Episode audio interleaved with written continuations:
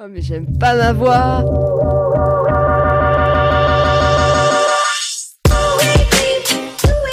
Attends. non, c'est pas naturel. Attends, attends, je vais Ah, du coup, je rigole comme une débile. Parfait. Oh mais j'en peux plus de ce montage Mais non, mais ça a pas enregistré C'est beaucoup ou pas 400 écoutes? Euh... Quoi à la fin Coulisses, le podcast pour apprendre à podcaster.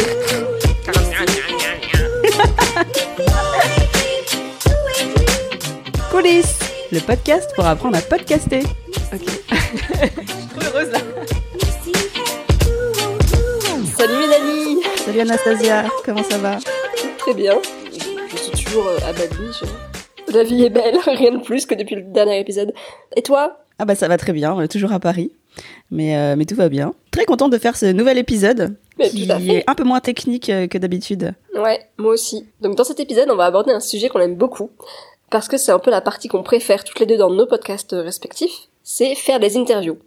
Donc euh, cet épisode va beaucoup vous intéresser si votre podcast est en lien avec des interviews, sinon peut-être un peu moins, mais ça peut être quand même intéressant d'avoir les conseils de nos experts. Donc on a plein d'infos à vous donner qui sont théoriques mais surtout pratiques. Et surtout, surtout, on a recueilli les retours d'expérience de podcasteurs aguerris et bon, faut bien le dire, de podcasteurs à succès. Pour les citer, il s'agit de Grégory Pouy, qui a donc le podcast Vlan. J'ai créé un podcast qui s'appelle Vlan il y a deux ans et c'est un podcast qui parle euh, de l'évolution de la société. C'est euh, une analyse euh, ouverte en fait euh, sur un triptyque qui est euh, la relation à soi, la relation aux autres, la relation à la nature. En fait, ça sera une sorte de matrice euh, où tu as les trois trucs donc rapport à soi, rapport aux autres, rapport à la nature et de l'autre côté, individu, société civile, entreprise et État. C'est à la base un expert en marketing et il est également cofondeur du studio de création de podcast Plink. Et on a également Pauline Grisoni, qui est la créatrice du podcast La Leçon. Je m'appelle Pauline Grisoni et j'ai créé le podcast La Leçon, le podcast sur l'art d'échouer, pour faire parler des personnalités inspirantes de tous les styles, gastronomie, sport, cinéma, euh, musique, etc., etc., à propos d'un échec et surtout des leçons de vie qu'elles en ont tirées. Ouais, et du coup, euh, ces deux personnes sont aguerries dans l'art de l'interview, puisque Grégory Pouy a fait plus de 90 interviews aujourd'hui dans son podcast, et Pauline Grisoni est journaliste de formation, donc euh, elle a appris et elle a aussi son podcast d'interview. Donc merci beaucoup à eux, et place au programme du jour. On s'est rendu compte qu'il avait quand même beaucoup de choses à dire sur l'interview, et donc plutôt que de tout condenser et d'essayer d'aller vite et de survoler, on a préféré faire deux épisodes sur le sujet. Donc vous avez cet épisode qui sort aujourd'hui, et le deuxième épisode sort normalement dans deux semaines, si tout va bien, donc ce sera euh, la suite de l'art de l'interview. Ce cinquième épisode est donc consacré à la question euh, du choix des invités et à la manière de les contacter. Oui, parce qu'on peut croire que c'est simple, mais ça ne l'est pas du tout. Et dans le prochain épisode, le sixième donc, on abordera la question de la préparation et le déroulement des interviews en elles-mêmes. Et comme dirait Grégory Pouy, allez, les coulisses, c'est parti Alors moi, je vais vous parler de comment choisir le bon invité ou la bonne invitée. Ce qu'on dit souvent, c'est que la moitié du travail est déjà fait si on choisit le bon invité, parce que c'est vrai que l'intérêt des réponses et l'intérêt de votre contenu euh, fera tout l'intérêt de l'interview, et si votre invité est passionnant, vous aurez beaucoup moins de travail à faire. Qu'est-ce qu'un bon invité? Euh, c'est assez difficile à dire parce que je pense qu'un bon invité, euh, ça peut dépendre de vos critères. En tout cas, pour nous, on a trouvé quelques critères. Donc, il faut que ce soit un invité qui corresponde à votre ligne éditoriale. Justement, l'importance de bien définir votre ligne éditoriale, comme on en parlait dans l'épisode 1. Il faut que la personne entre dans votre thème, qu'elle ait un point de vue particulier qui apporte quelque chose au sujet, parce qu'il peut y avoir plein de personnes en fait euh, qui sont concernées par votre sujet, mais il faut que cette personne ait un, un apport particulier. Et puis aussi, c'est pas mal euh, qu'elle euh, soit à l'aise, un minimum à l'oral, sachant que je pense que c'est quand même plus facile de, de mettre à l'aise une personne devant un micro que devant une caméra, par exemple. Ouais, carrément. C'est c'est moins stressant. Euh, du coup, je sais pas toi comment tu fais, Anastasia, pour choisir tes invités? Alors, pour moi, euh, un bon invité, déjà, c'est quelqu'un qui, va savoir raconter une histoire. Pour moi, dans mon podcast de Vraie Vie, c'est vraiment des parcours de vie. Donc, euh, l'histoire, c'est ta vie, en fait. Donc, euh, l'idée, c'est de vraiment raconter tout ton, passé et comment t'en es arrivé là, en fait. Mais ça, c'est un peu moi qui le guide grâce à mes questions. Quand c'est des gens qui viennent vers moi, parce qu'aujourd'hui, il y a quand même beaucoup de filles qui me contactent pour être interviewées, je demande quand même une petite présentation écrite, en quelques lignes, pour savoir quel est leur parcours, si ça correspond à ce que j'ai envie de faire, si c'est pas quelque chose que j'ai déjà fait, et puis si c'est pas juste euh, pour avoir de la visibilité. D'accord. Euh, mais en fait, pour le pour savoir si ça rentre dans ta ligne éditoriale, tu regardes un petit peu sur internet. euh, c'est des personnes qui sont assez connues, enfin, qui ont une visibilité? Ah oui, non, faut dire que moi, mais la plupart de mes invités sont pas connus. En fait, c'est euh, des filles qui ont juste un compte Instagram ou alors que que j'ai rencontré euh, via un groupe Facebook. Et du coup, c'est pas forcément des gens connus, donc euh, c'est assez difficile de savoir, euh, de faire des recherches sur internet sur elles, parce que la plupart n'ont même pas de blog, tu vois. Donc c'est vraiment à elles de de me dire euh, ben, si leur aventure, si leur euh, expérience correspond. Moi, c'est un peu pareil euh, sur le côté. Je sais pas trop ce qu'elle ce que la personne en fait va me délivrer comme histoire et parce que comme c'est sur les origines et le rapport aux origines en fait c'est rare que les personnes parlent de ça sur internet et du coup pour savoir si l'histoire est intéressante pareil que toi je, je vois la personne avant ou alors euh, si, si elle me contacte on en discute parce que comme c'est un sujet intime c'est moins c'est contrairement aux interviews d'entrepreneurs euh, c'est moins évident de connaître Ouais. son point de vue en, Ouais. avance et alors, euh, du coup, comment, comment on fait concrètement? Un bon moyen, je pense euh, que beaucoup de gens font, en tout cas nous, on a fait ça au début, c'est de solliciter son réseau. Et ça peut permettre de commencer, voire plus que commencer, quand on a un gros réseau, ça peut permettre même d'alimenter son podcast pendant plusieurs mois, voire années. C'est ce qu'a fait Grégory Pouy, on lui a demandé comment il fait pour euh, choisir ses invités. Comment je l'ai choisi? Il y a, on va dire, euh, trois choses. La première, c'est les gens que je croise dans la vraie vie. Et c'est la grande majorité des invités. C'est-à-dire que j'ai cette chance de, croiser des gens incroyables. Euh, c'est majoritairement mes invités. Ensuite, il y a les sujets qui m'intéressent. Et je me dis, tiens, j'aimerais bien faire un sujet là-dessus. euh, qui je pourrais interviewer Par exemple, là, je vais faire un truc sur la société liquide. Et je me suis dit, euh, qui je pourrais interviewer là-dessus Parce que j'avais lu un article. Et j'ai trouvé un, sociologue pour en parler. Euh, et puis après, il y a les personnes qui suivent le podcast qui me disent Ah, tu pourrais interviewer un tel, un tel, un tel. Ouais, c'est intéressant parce que du coup, lui, il a trois canaux, disons, de contact de personnes. Il a bon, son réseau, qui a l'air euh, assez euh, conséquent. Euh, après, il a le, su- le sujet. C'est un peu comme nous, on a notre sujet et on essaye de trouver des personnes qui, qui correspondent. Et ensuite, il a aussi des suggestions d'auditeurs. Nous, je suis, enfin, je sais pas si t'en as, Anastasia. Moi, j'en ai pas. J'en, ai eu quelques-unes, Ouais, j'en ai eu moi aussi, ouais. mais c'est pas la majorité. Non. Quoi. Mais c'est que moi, je fonctionne un peu différemment. Moi, je fonctionne un peu au hasard, en fait, je suis en train de me dire, parce que je, je choisis pas un sujet et après, je vais chercher la personne qui pourrait répondre à ce sujet. Genre, euh, quand je dis au hasard, c'est genre, je vais voir un post euh, sur un groupe Facebook de voyageuses, quelqu'un qui raconte une histoire intéressante ou qui a, qui a fait un voyage et qui, derrière ça, bah, il y a eu une, une conséquence, un changement de vie, bah, du coup, je vais la contacter. Par rapport à son histoire, en fait, ça va faire un épisode. Mais c'est vrai que j'ai pas forcément le sujet en, en amont, quoi. Le sujet est un peu, euh, vient un peu au fur et à mesure. Quand tu fais un podcast qui parle de choses intimes, tu peux pas vraiment maîtriser en fait tes sujets. Par contre, ce que tu peux maîtriser, c'est euh, après dans l'ordre dans lequel tu diffuses les épisodes, peut-être pour que ça se ça, soit équilibré, pour que ce soit pas par exemple trois personnes euh, qui ont fait un voyage pendant un an euh, pour pour diversifier un peu. D'ailleurs, Grégory Pouy m'a expliqué qu'il faisait exactement la même chose, c'est-à-dire qu'il a plein d'épisodes d'avance, mais il y a des thèmes qui se qui se comment dire qui se ressemblent et, du coup il essaye d'alterner. Après, moi, j'ai différentes typologies d'invités. mais j'ai des experts, donc ceux qui ont écrit des bouquins. J'ai des gens qui vivent euh, la chose, donc qui sont pas des experts, euh, mais qui sont des experts de la vie un peu. Et puis après, j'ai des gens un peu connus, euh, comme Garance Doré, comme, comme d'autres, qui, qui permettent d'apporter un autre éclairage encore, je trouve. Donc en fait, c'est aussi trois typologies d'invités différents.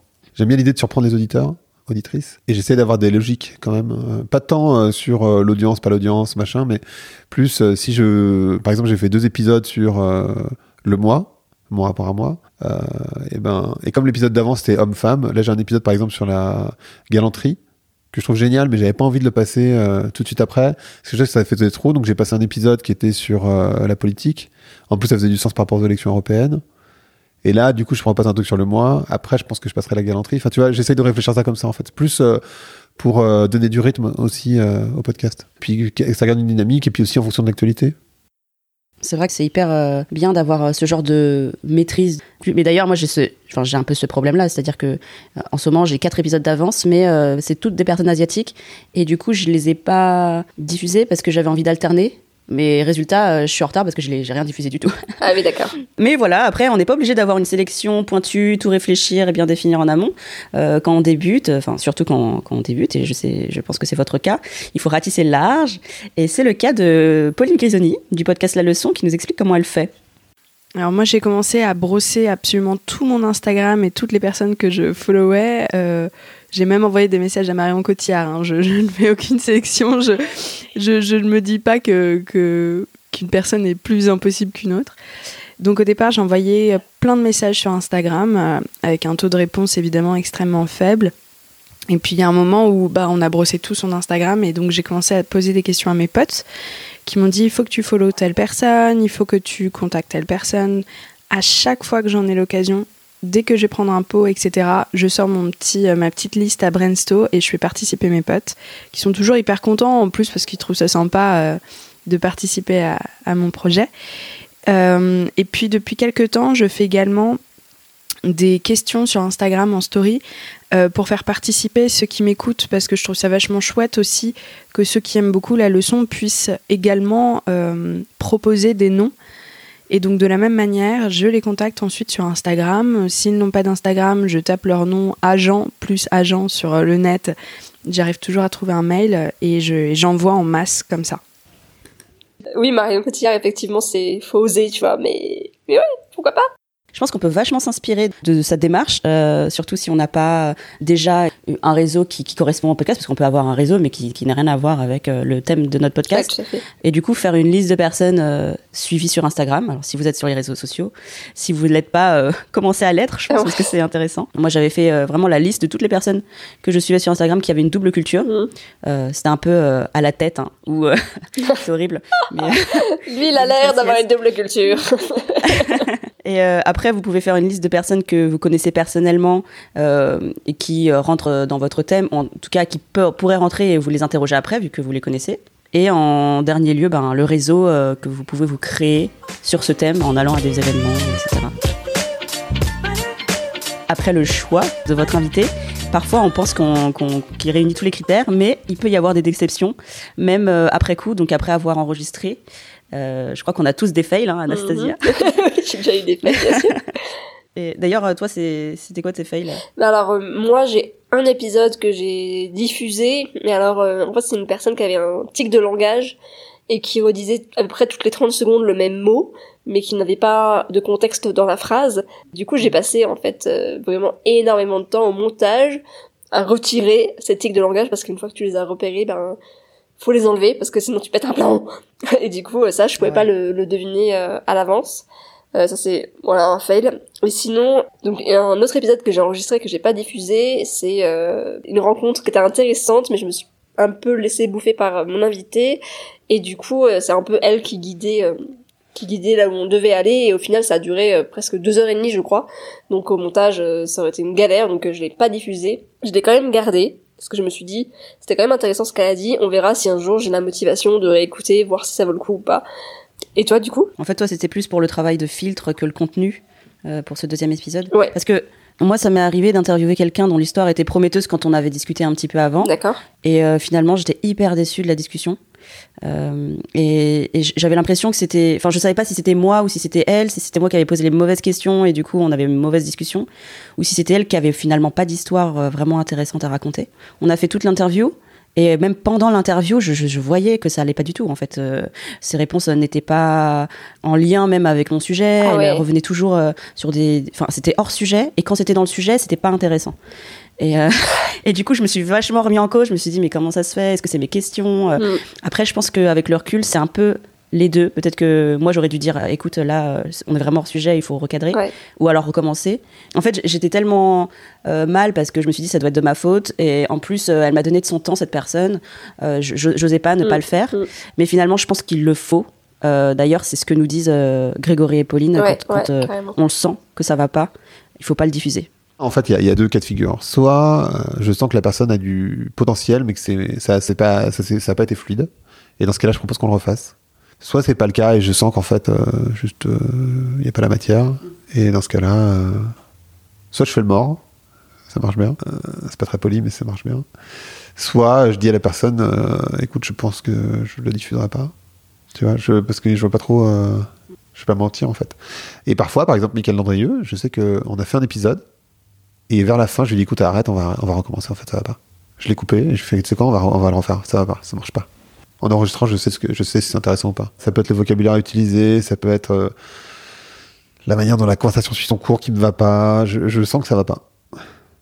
Et du coup, j'arrête. quand, je dis arrête, on va recommencer, c'est juste euh, les questions étaient pas les bonnes, euh, on n'a pas bien anglais, et du coup, c'est parti à côté, quoi. Tu sais, quand t'enclenches, c'est comme quand tu joues au bowling, tu lances ta, boule, et il suffit que tu la lances mal, et ben, elle va pas dans les quilles. Et si t'es capable de t'en rendre compte et que tu peux recommencer, bah, tu, tu le refais, en fait. Si tu sens que la personne, elle a pas de potentiel, qu'il y a rien derrière, enfin, tu vois, ce qui peut arriver, hein, c'est rare, mais ça m'est déjà arrivé plusieurs fois, quand même. Trois, quatre fois. Même un peu plus. Euh, et ben, tu le diffuses pas. C'est hardcore, certes, mais euh, tes auditeurs, auditrices t'offront pas l'économie d'un mauvais épisode. C'est-à-dire que si tu sors un, comme ça un mauvais épisode, et tu vois, j'ai quand même 15 ans d'expérience derrière moi là-dessus, c'est-à-dire qu'en fait, tu peux le faire une fois, tu le feras pas deux, quoi. C'est-à-dire que derrière, il te quitte. Et là, tu perds ton audience. Et en fait, pour pas vexer quelqu'un, perdre toute ton audience que tu as mis euh, des années à construire, c'est un peu con. Ah, il a raison, en fait. L'audience, Mm. finalement, euh, est plus importante. Même si c'est un peu délicat d'annoncer à une personne de, de, qu'on le diffuse Ouais, c'est sûr, c'est quelqu'un qui a donné de son temps et tout, mais en même temps, toi, c'est ton projet, c'est quelque chose que t'as envie de continuer. Si à un moment donné, t'as quelqu'un qui a rien à voir euh, avec ce que tu fais et que tu le diffuses quand même et que tu perds des gens à cause de ça, ce serait dommage, quoi. Ouais. Mais Pauline aussi, elle a, elle a vécu quelque chose de similaire. Est-ce que t'as déjà été déçue? Alors oui, j'ai été déçue plusieurs fois. Euh, Il y a même une fois où j'ai décidé consciemment de ne pas poster euh, l'épisode. Et ça, c'est compliqué parce que on se sent hyper mal à l'aise par rapport à l'artiste qui, qui nous a donné de son temps, par rapport à l'attaché de presse, etc. Mais ça correspondait pas aux valeurs de la leçon et j'avais pas envie de de donner de, de mauvaises énergies à ceux qui m'écoutent et même pour lui je crois que je lui rendais pas un grand service en, en postant ce, cet épisode. Donc effectivement, ça m'est déjà arrivé, mais euh, j'ai tendance à chaque fois à, m'en vouloir parce que euh, je me dis à chaque fois que j'aurais peut-être dû être plus euh, coriace, avoir une poigne plus à la Léa Salamé que j'adore, plutôt que de me faire complètement manger par mon invité qui a décidé de m'offrir autre chose que ce pour quoi j'étais venue. Et c'est régulièrement de moi que je suis déçue en fait. Quand l'épisode n'est pas aussi bon que je l'aurais aimé ou que c'est pas ce que j'aurais aimé euh, entendre. C'est hyper déculpabilisant, je trouve qu'elle dit ça parce que tu dis même une journaliste, elle vit la même chose que nous en fait.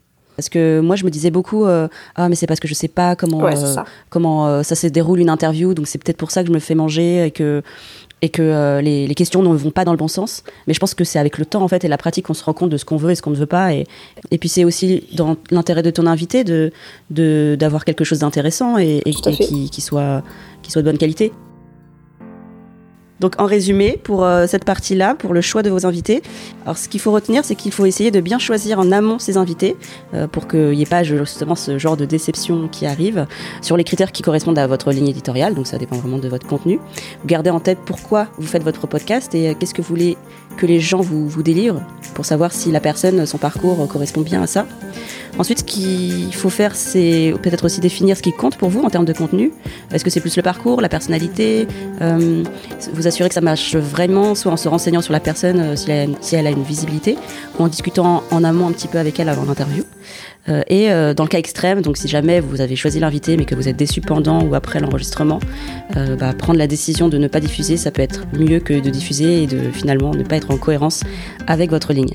Mais essayez de l'expliquer à l'invité, c'est vrai que c'est toujours mieux. Ok, on va passer à la partie suivante qui est comment contacter l'invité.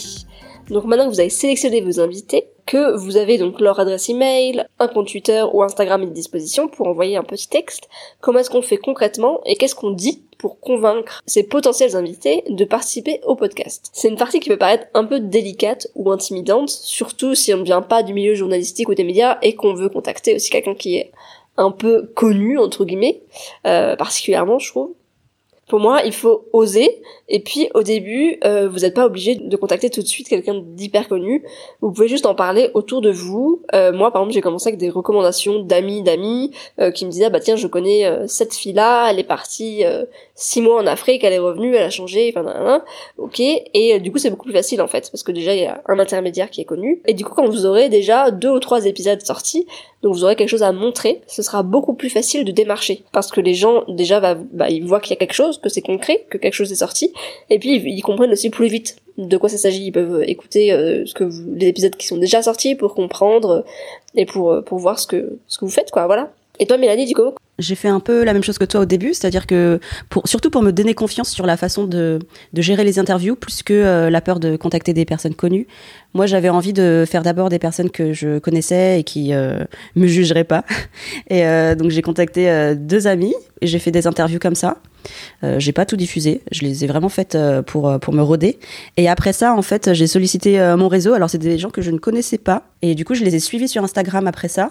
En fait, c'était pas vraiment une stratégie, mais finalement ça a marché. Après les avoir suivis, avoir échangé sur un sur Instagram avec elles régulièrement sur sur des sujets qui n'avaient rien à voir.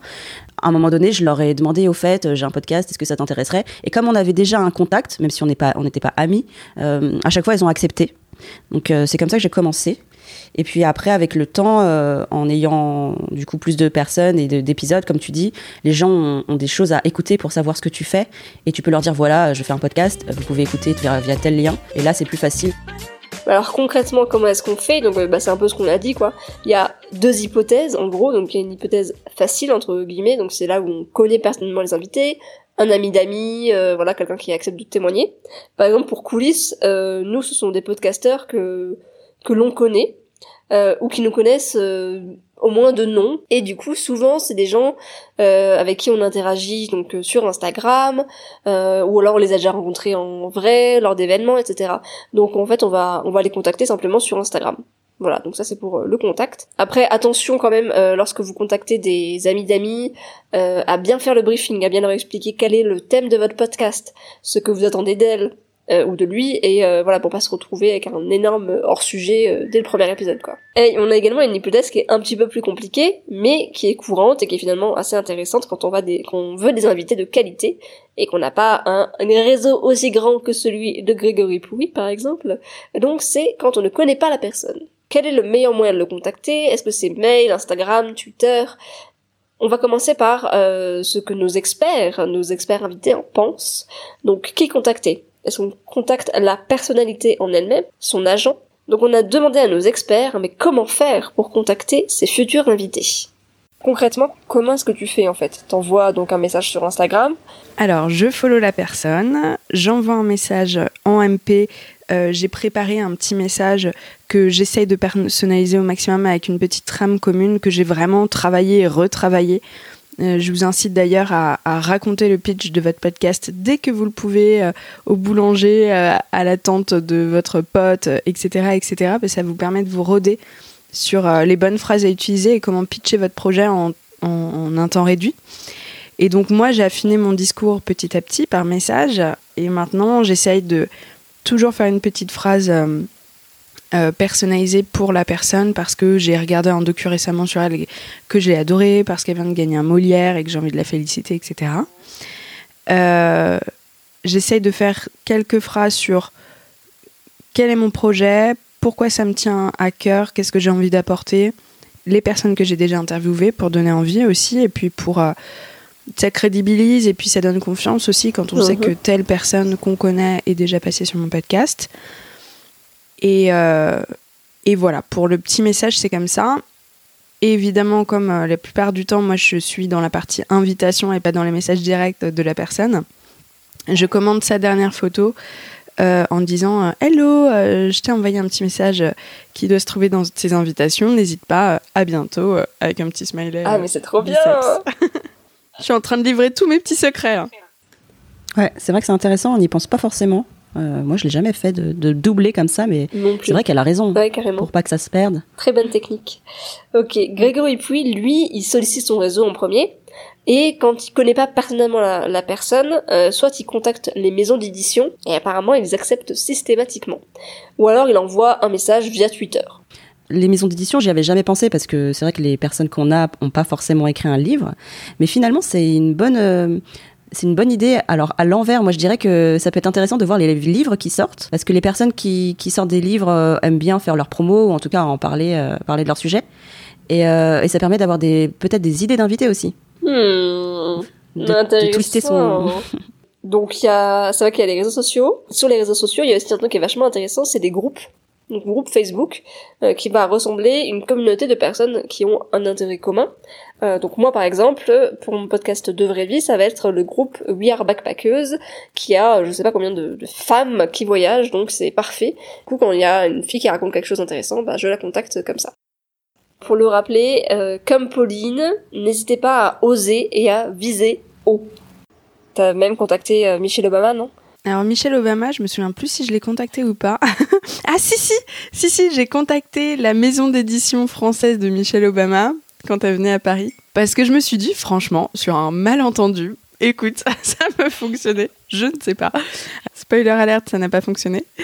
Euh, en revanche, euh, récemment, là je vais sortir cet épisode, j'ai eu un, un grand grand euh, pilote automobile, une légende, quelqu'un qui ne répond jamais aux interviews, etc. Donc c'est vraiment la preuve vivante que on n'a rien à perdre à tenter sa chance et à envoyer un petit message et peut-être que la personne va vraiment avoir un coup de cœur sur le thème de votre podcast et avoir envie de vous donner un petit peu de son temps. Parce que c'est surtout de ça qu'il s'agit, c'est des gens qui ont... Euh, ceux qui sont passés sur mon podcast, c'est des gens qui ont une vraie générosité et, une vraie empathie pour les autres parce que euh, n'ont pas besoin de mon podcast euh, dans leur vie. Clairement, je je suis pas certaine que je leur apporte quelque chose. Ils ont juste gentiment envie de donner de leur temps pour pour ceux qui débutent quoi. Faut oser quoi, voilà, faut y aller et puis faut tenter sa chance et, puis le non vous l'avez déjà. Donc c'est à dire que si tu contactes pas, ben c'est forcément non. Tout ce qui peut arriver c'est un oui.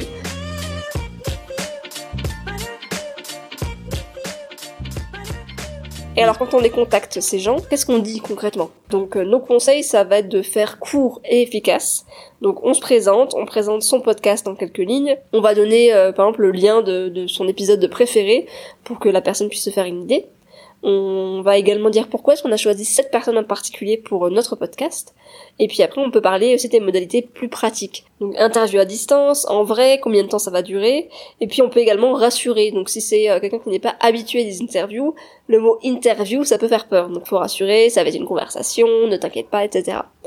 Et on peut finir par un call to action, comme disent les marketeurs. Euh, donc c'est concrètement, c'est proposer d'en discuter ou alors on dit, eh ben, je suis dispo, si t'as besoin de plus d'infos, on peut, euh, on peut s'appeler. Pauline, elle, elle envoie un message personnalisé avec un, un petit pitch qu'elle a retravaillé. Et Grégory, lui, il explique par téléphone quand il connaît pas ses invités. En fait, en général, euh, alors j'ai pas mal de gens qui connaissent, euh, ou qui ont entendu parler, ou qui vont voir en ligne, donc ils se font leur idée tout seuls. mais généralement, je dis que bah, c'est un podcast, ce que j'ai fait au début, c'est un podcast qui, qui, analyse la manière dont la société évolue.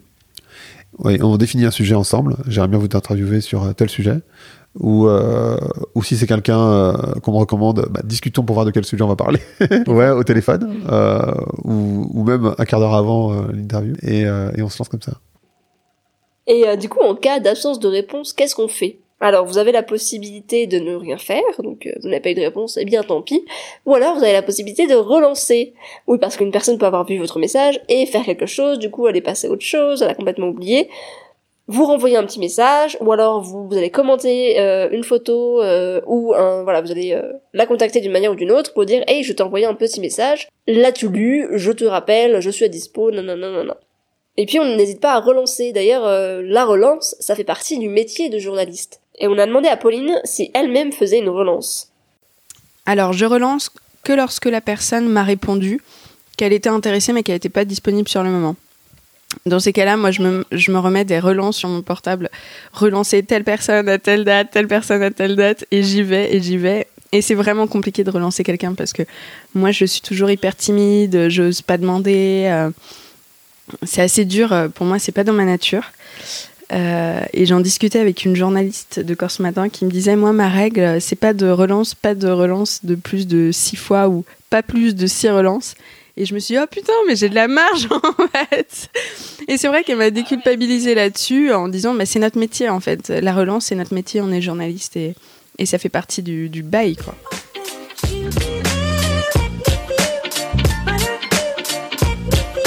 Et que faire en cas de refus? Et t'as déjà eu des refus? Euh, Ou en direct euh... Ou des gens qui n'ont pas répondu? Oui, sans doute que oui. Euh, je les ai plus en tête. En fait, moi, je suis très positif dans mon état d'esprit. Donc euh, du coup, je réfléchis plus trop aux gens qui refusent ou qui. euh, Oui, oui, si, si, si, oui. Alors oui, effectivement, je me souviens d'une personne en particulier euh, qui a refusé euh, ou qui n'a pas encore accepté, on va dire. et, euh, et voilà, mais en fait, je je me formalise pas. D'accord. Moi, je continue ma route et puis. C'est un truc euh, qui va te faire dire, oh mince, pourquoi? oh, pas du tout. Non, pas du tout.